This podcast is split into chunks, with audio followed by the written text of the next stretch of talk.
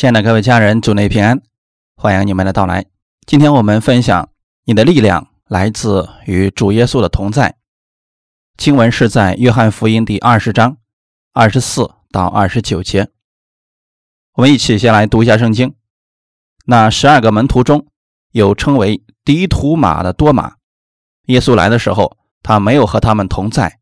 那些门徒就对他们说：“我们已经看见主了。”多马却说：“我非看见他手上的钉痕，用指头探入那钉痕，又用手探入他的肋旁，我总不信。”过了八日，门徒又在屋里，多马也和他们同在，门都关了。耶稣来站在当中，说：“愿你们平安。”就对多马说：“伸过你的指头来。”摸我的手，伸出你的手来，探入我的肋旁，不要疑惑，总要信。多马说：“我的主，我的神。”耶稣对他说：“你因看见了我才信，那没有看见就信的有福了。”阿门。我们一起祷告：三的天父，感谢赞美你，我们特别感谢你给我们这个时间，让我们聚集在一起敬拜你。你是我们的主。是我们的盼望，我们也相信你的话语是赐给我们的。相信的人有福了。今天我们是有福的人，你乐意赐下你的恩典给我们。圣灵，此时此刻在我们每一个人心中来动工，更新我们的心思意念。我们愿意单单仰望你，把下面的时间交给你。奉主耶稣基督的名祷告，阿门。有一次主日聚会，多马不知道跑哪儿去了。那天。正好是耶稣复活的第一个主日，他没有来。在那一天，耶稣向门徒显现了。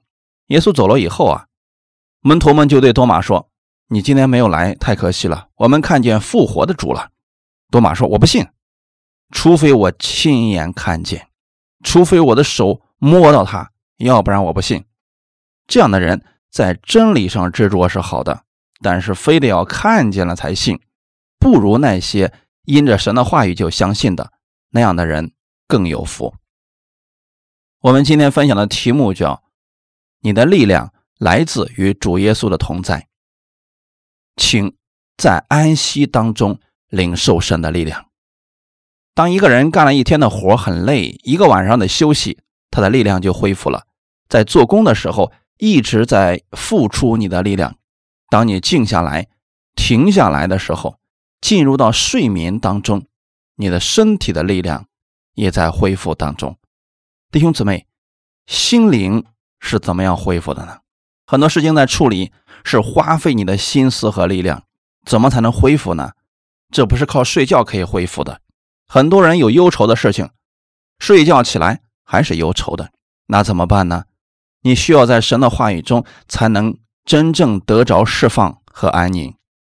无论你遇到什么事情，你只要来寻求主，祷告说：“天父，我把这个重担交给你。”通过这样的方式，把你的重担、你的烦恼、你的疾病、你一切的忧虑交给神。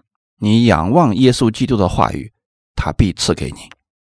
上一周是复活节，我们庆祝耶稣的复活，他已经成就了救恩，我们是领受他所成就的。就像一个人已经做好了一顿饭，你要做的是享受这顿饭，为此献上感谢。周日来到教会，不是为了继续做工讨神的喜悦，你们来乃是为了领受他的恩典。在这里，他要给你力量。那你什么时候做工呢？明天进入到你的工作当中，带着主给你的力量，殷勤做工，这就叫做在安息中做工。你无法在主耶稣已经成就的事上再加上什么了，他已经完成了罪的问题、疾病的问题、痛苦的问题、忧虑的问题，以及世界上以后要发生各样的问题，他都解决了。你来是领受他的力量，成为我们自己的。你能够做的最有价值的事情，就是安息在他已经完成的功当中。当你如此做的时候，你是在敬拜他，你是在尊崇他。我们愿意用心灵和诚实赞美歌唱的时候，神是喜悦的。每次当你赞美的时候，你是享受与耶稣的同在；在听到的时候，你是享受与基督耶稣的同在。在你身边坐的，你能看见的是弟兄姊妹，看不见的是耶稣与你同在。不仅仅是你在这里，耶稣在这里。当我们听到的时候，我们也是在尊崇他；当我们领受话语的时候，我们也是在尊崇他。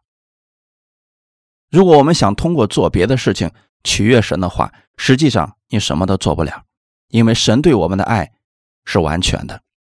他能，他给你的爱没有任何保留，完全给你了。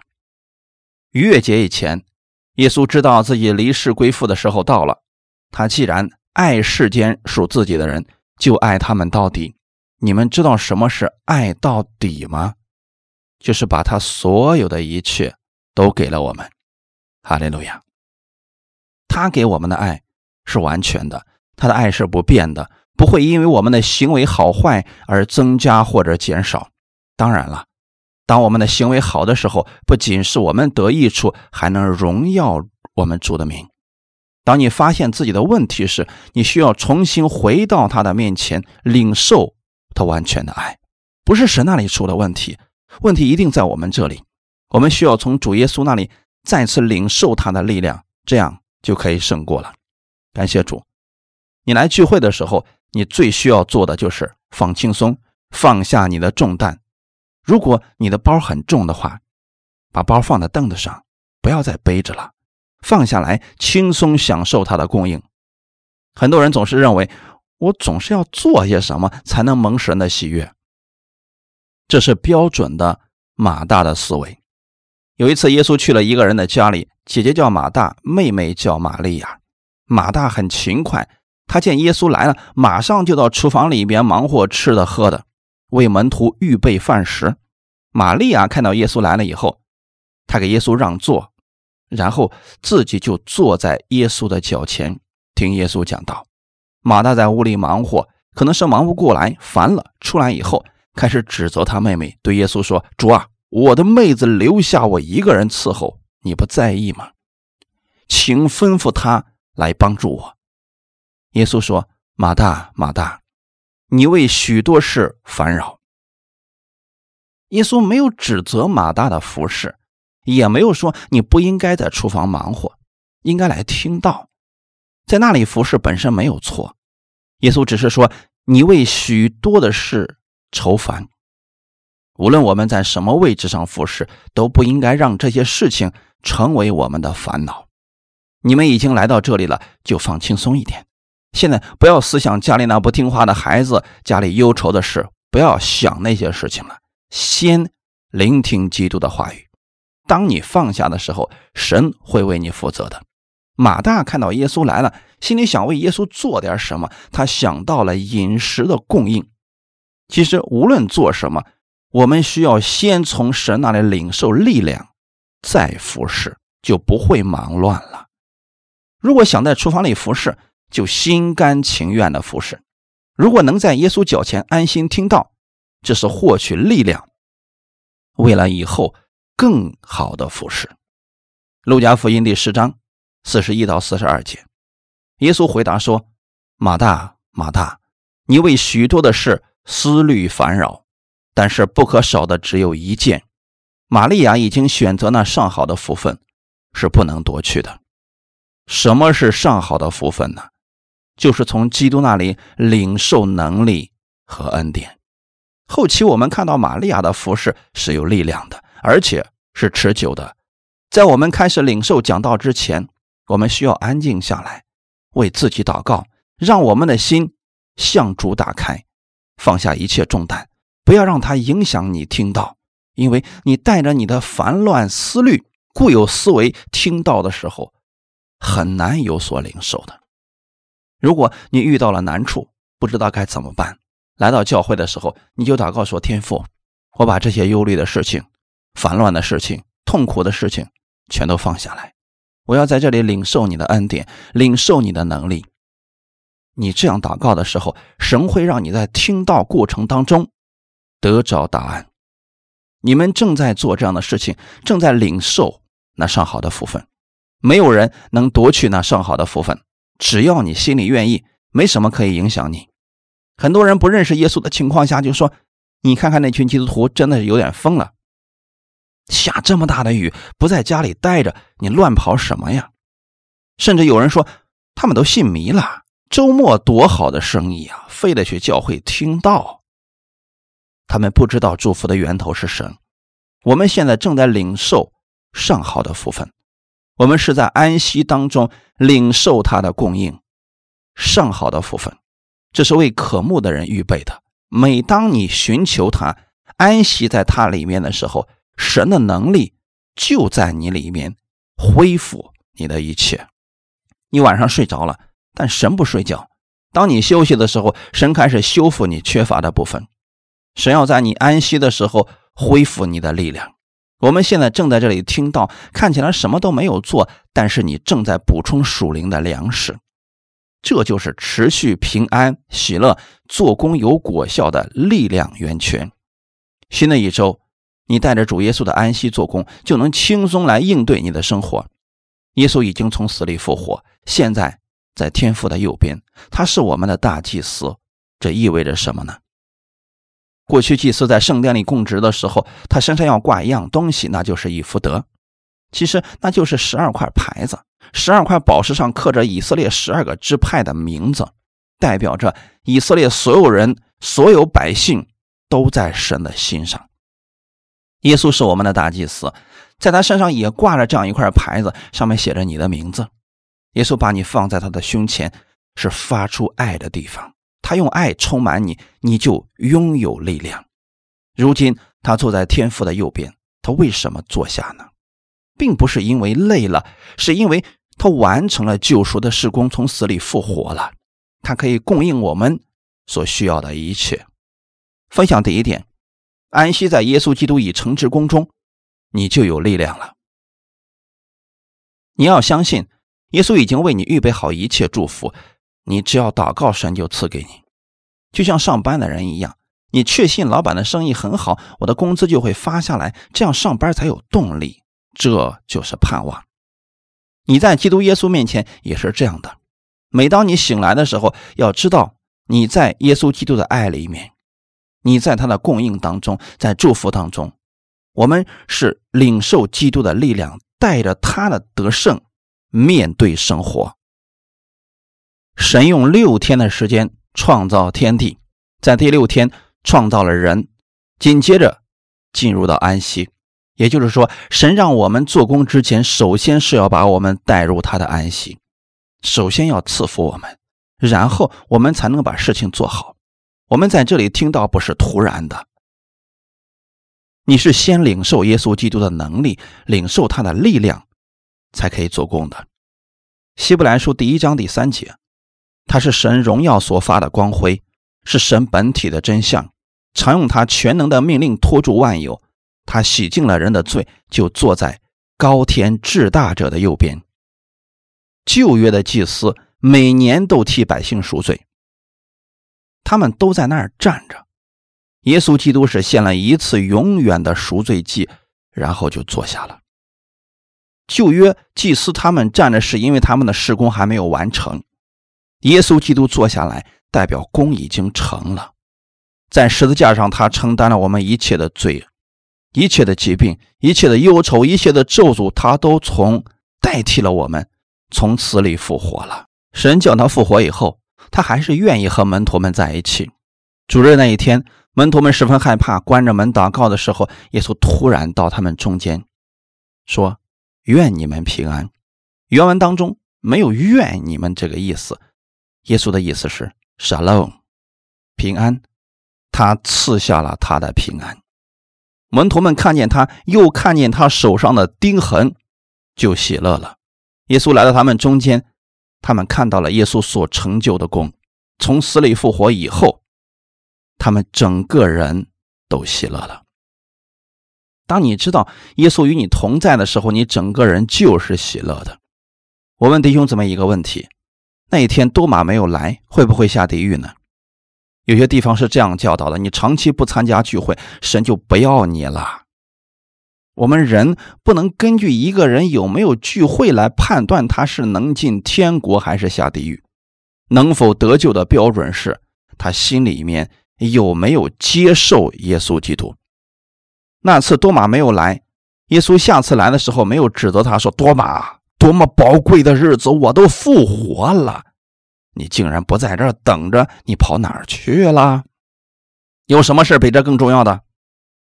我想很多教会是这样指责信徒的：有什么事比聚会还重要啊？你就是转到全世界，对你有什么益处呢？弟兄姊妹，这样劝告没有错，但是用错了人。弟兄姊妹，耶稣说这些话的时候，不是用指责的方式来讲的。耶稣的意思是说，有一个比世界更重要的事情，就是你的生命。上周日，多马没有来。下一周，耶稣专门为多马而来。约翰福音二十章二十六到二十八节。过了八日，门徒又在屋里，多马也和他们同在，门都关了。耶稣来站在当中，说：“愿你们平安。”就对多马说：“伸过你的指头来，摸我的手；伸出你的手来，探入我的肋旁。”不要疑惑，总要信。多马说：“我的主，我的神。”耶稣没有指责他，他确实没有参加主日，可能是忙活别的去了。耶稣要把他的信心给多马看见，让他的心里不再怀疑。弟兄姊妹，你们发现我们主的慈爱了吗？耶稣基督给我们的永远是他的爱。当你与耶稣基督同在的时候，你整个人就改变了。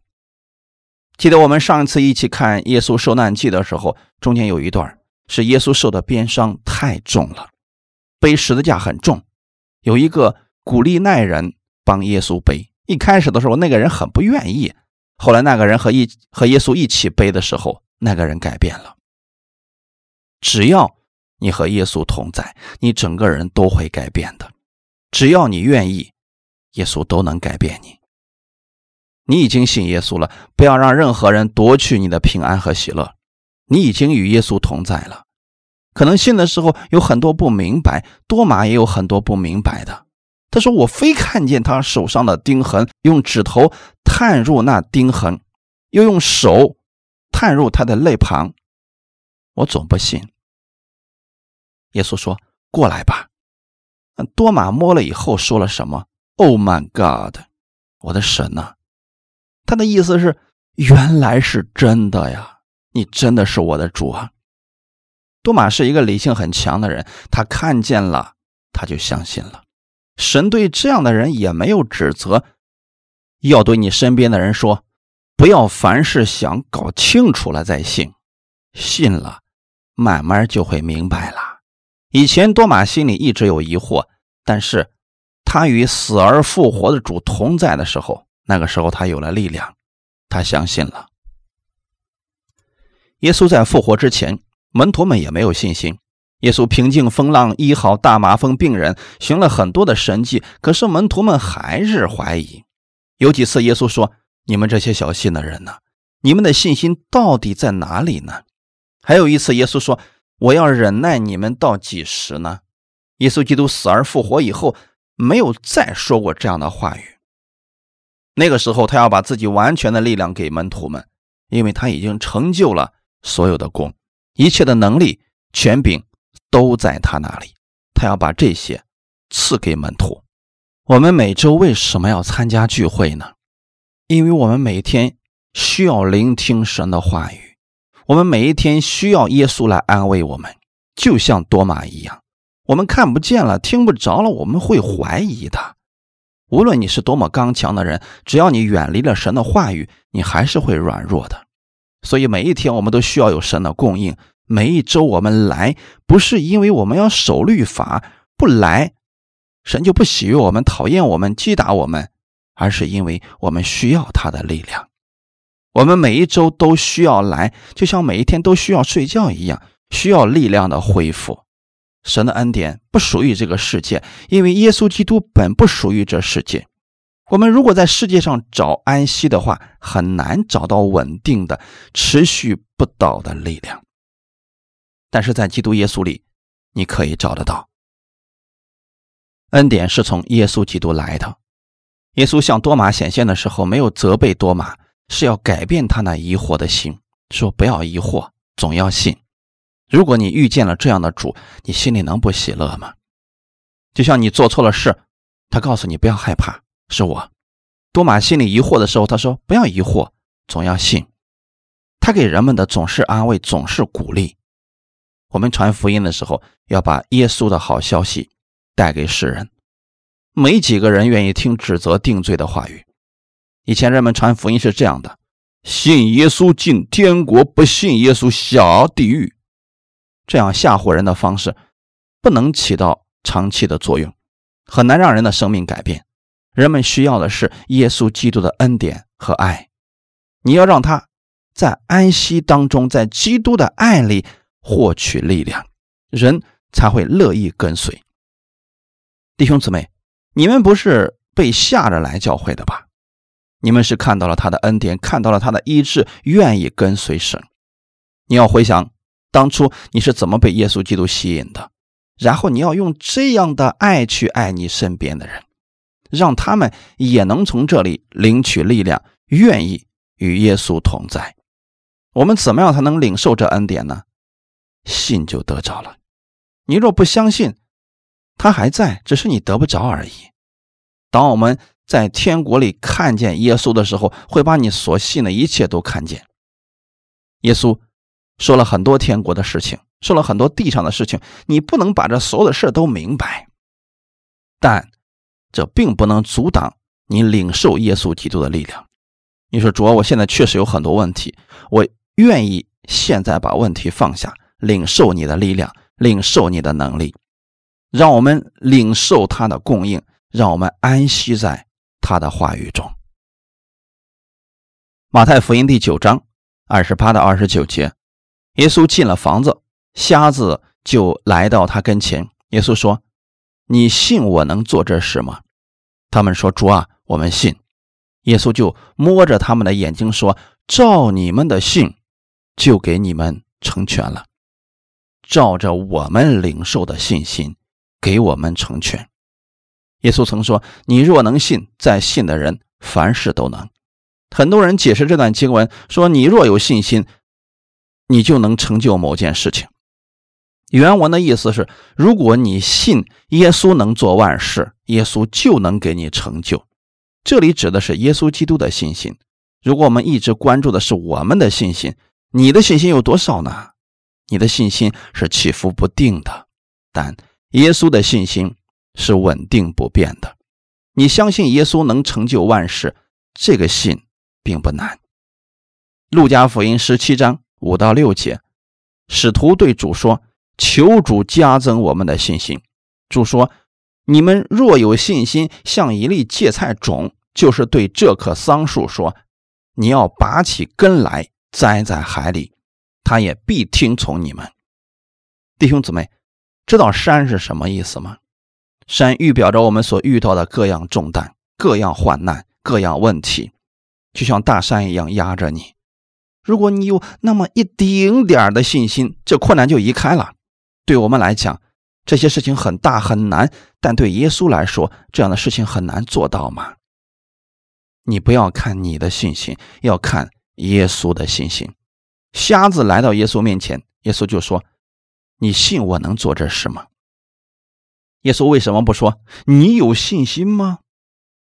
你如果有信心，我就可以为你做到。很多人一直强调你要有信心，你就祷告，你要有信心，神就能医治你。可是我们很少有人对这些人讲：“你要仰望耶稣基督的信心。”相信耶稣，凡事都能就可以了。耶稣说：“你信我能做这事吗？”你们相信耶稣能为你们成就那样的事情吗？如果你的孩子有疾病，你能相信耶稣医治他吗？你说主啊，我相信你能。耶稣说：“照你的信心，给你成就了。你信的是，他能，而不是我能。当我们相信耶稣能的时候，那个信心就是我们的了。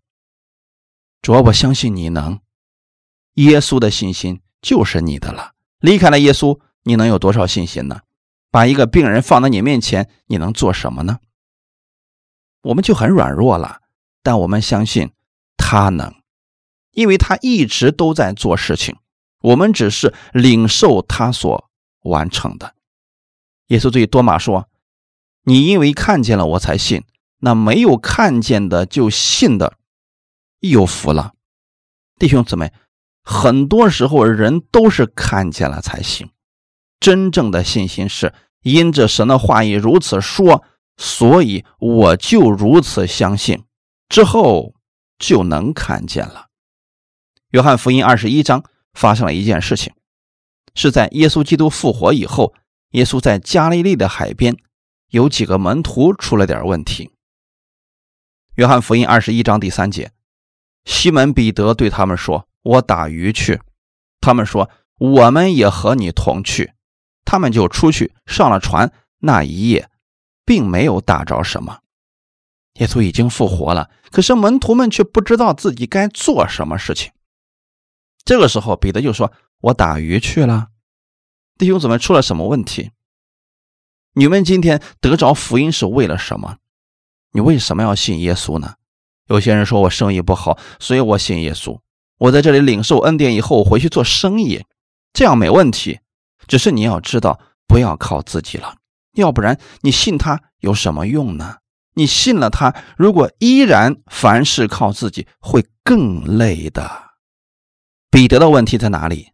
他以前是个渔夫，三年半以前，有一天晚上，彼得打鱼辛苦了一夜，一条鱼都没有打着。早上起来，心灰意冷的，来了个年轻人，说：“你把船开到水深之处，下网打鱼，就必得着。”那个时候，彼得还半信半疑，结果真的就打了满满。两船的鱼，神的话语让他看到了神迹。三年半以后，他又去打鱼了。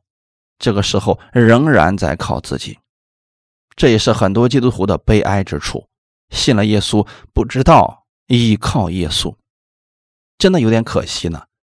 我们既然相信了耶稣，就要按他的话语行，这就是依靠他的话语。以前做生意的时候，每天都盼望来这个人为什么没有人买呢？怎么办呢？现在信了耶稣之后，你可以在那个地方祷告，奉主耶稣的名，把人带到这里来，因为我在这里，我有他们所需要的，我要供应他们。你这样祷告是在依靠神，神要照着你口中所说的话语来为你成就。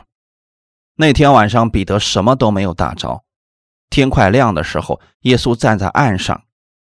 彼得以为耶稣已经回去了，那我们要生活呀。他们忘记了一件事情：神是要将福音传给他们，要让他们成为祝福的管道，必然会为他们供应生活所需要的一切。当时他们对耶稣的认识太少了，他每天用恩典伴随着这群门徒们，不是让他们得着救恩回家睡觉，浪费这个恩典。是要把恩典在生活当中用出来。神让我们得着力量，得着恩典以后，是让我们在他的安息中做工的，在我们的生活当中、工作当中见证荣耀他的名。哈利路亚！当然，门徒是个例外，因为门徒是耶稣基督特别呼召出来的一群人，是全职为主服侍的，就像我一样。但不是都像我一样站在讲台讲道才算服侍，你们要把你们的工作、把你们的家庭当做是服侍的地方。以前主没有在那里，现在主在那里。当你有主在身边的时候，要学会凡事依靠他。分享第二点，仰望耶稣的同在，这就是你的力量了。那一夜，彼得什么都没有打着。其实他是非常有经验的渔夫，彼得打了很多年的鱼，知道哪个时辰、哪个地方会出鱼，哪个地方会有丰收。结果试了很多次都没有结果。很多人在职场上、在工作当中、在人际关系当中，也像门徒一样付出了很多，但似乎什么都没有得着。人这样的做事方式，和彼得是一样的，依靠自己，胜负难料。在一次一次的失败之后，很多人灰心绝望，不知道如何生活。当你用尽你的能力的时候，你会否定你自己。彼得以前能打着鱼，为什么现在打不着了呢？你还记得耶稣呼召他，让他做什么吗？马太福音第四章十九节，耶稣对他们说：“来跟从我，我要叫你们得人如得鱼一样。”当我们信了主之后，情况依然还是没有改变，那我们该怎么办呢？一些人在生意场上拼了很多年，一次的失误可能把多年赚的全赔进去了，似乎这一切都成为了零。这就和彼得现在的情况一样了，什么都没打着。你再看看今天的环境，经济状况全球都不乐观。我们看的是什么呢？你的力量是从神而来的，不要埋怨说主啊，你不能怪我呀。我今天要加倍的努力，我一周需要工作六天，星期天我可以来聚会，因为过去生意好做，人没有那么奸诈，没有那么多的骗子。但是现在我要加倍努力，现在生意太多了。都不景气，所以我要付出更多的时间，我要更加的努力。弟兄姊妹，很多人以为付出更多的时间就可以获取更多，其实不然。孩子上学也是这样的，很多人教导自己的孩子说：“一定要努力，从早上起来五点起床，到晚上十一点再睡觉吧，你一定会有一个好成绩的。”不要这样要求你的孩子，这不是最好的方法。让神赐给他智慧，轻松理解了。比这个方法更好。你的力量是从哪里来的呢？是从创造天地的耶和华而来。要学会仰望死而复活的耶稣基督。在天国里没有经济危机，没有神难成的事情。在天国里只有兴盛。地上的经济是抛物线，天上的是直线上升的。你要仰望这样一位永远不失败的神。不要说主啊，你现在。根本就不知道我所受的痛苦。耶稣会说：“我知道。”我以前安慰别人的时候，就有人说：“任教师，你没有在我的家庭里，你不知道我所受的罪。”我说：“是的，但是耶稣是知道的。”后来那个人说了一句：“耶稣也不知道。”怎么可能不知道呢？我们所受的，他都明白的。他诚然担当了我们的忧患，背负了我们的痛苦。难道我们的痛苦耶稣不知道背负不了吗？你要完全相信他。祷告说：“主啊，请加给我力量。”要学习在与他的同在当中支取力量。教你的孩子在学习之前祷告：“主啊，你就是我的智慧，我不需要时间来换取成绩，因为你赐给我聪明，赐给我智慧，在很短的时间我就会明白。”生意场上也是这样的。主啊，你赐给我客源。赐给我做事的智慧，我不需要像别人一样从早忙到晚才能有所收获。耶稣说一句话，比彼得忙碌一个晚上的收获还要多。因此，你们要学会依靠神。彼得为什么没打着呢？因为他在靠自己。这个时候，耶稣再一次来寻找他们。这就是我们的主。你软弱的时候，他不是抛弃你，不是恨恶你，是寻求你。想想看，你家的孩子做错事情，你的第一反应是什么？有人说了，揍他。如果你家孩子考了三十分，你第一眼看到这个成绩的反应是什么呢？上次我们分享的时候，那个姊妹说了，我早就知道你是这个样子了。弟兄姊妹，不要发这样的预言，你要安慰他。耶稣并没有说，彼得，你们先把船给我开过来，让我先好好教训你们一番。我培训你们三年半，你们都学哪儿去了？怎么就不知道用呢？耶稣没有这样指责门徒，在门徒们精疲力尽、没有希望的时候，天快亮了，耶稣过来了，说：“小子们，你们有没有吃的？”这是个很亲切的称呼，就像家长呼喊自己的小孩子一样。嘿，耶稣说：“把你的网撒在右边，你就必得着。”弟兄姊妹，别告诉我们理由。说主啊，我都已经试过了，没有鱼，最好的时间都过了，现在怎么可能会有鱼呢？不要跟神讲理由，你要做的事情就是他的话怎么说，你就怎么相信。只需要问自己，这是不是耶稣所说的话语？我们能否相信？如果你的家人不停的发生征战，我问你一个问题：耶稣在不在那里？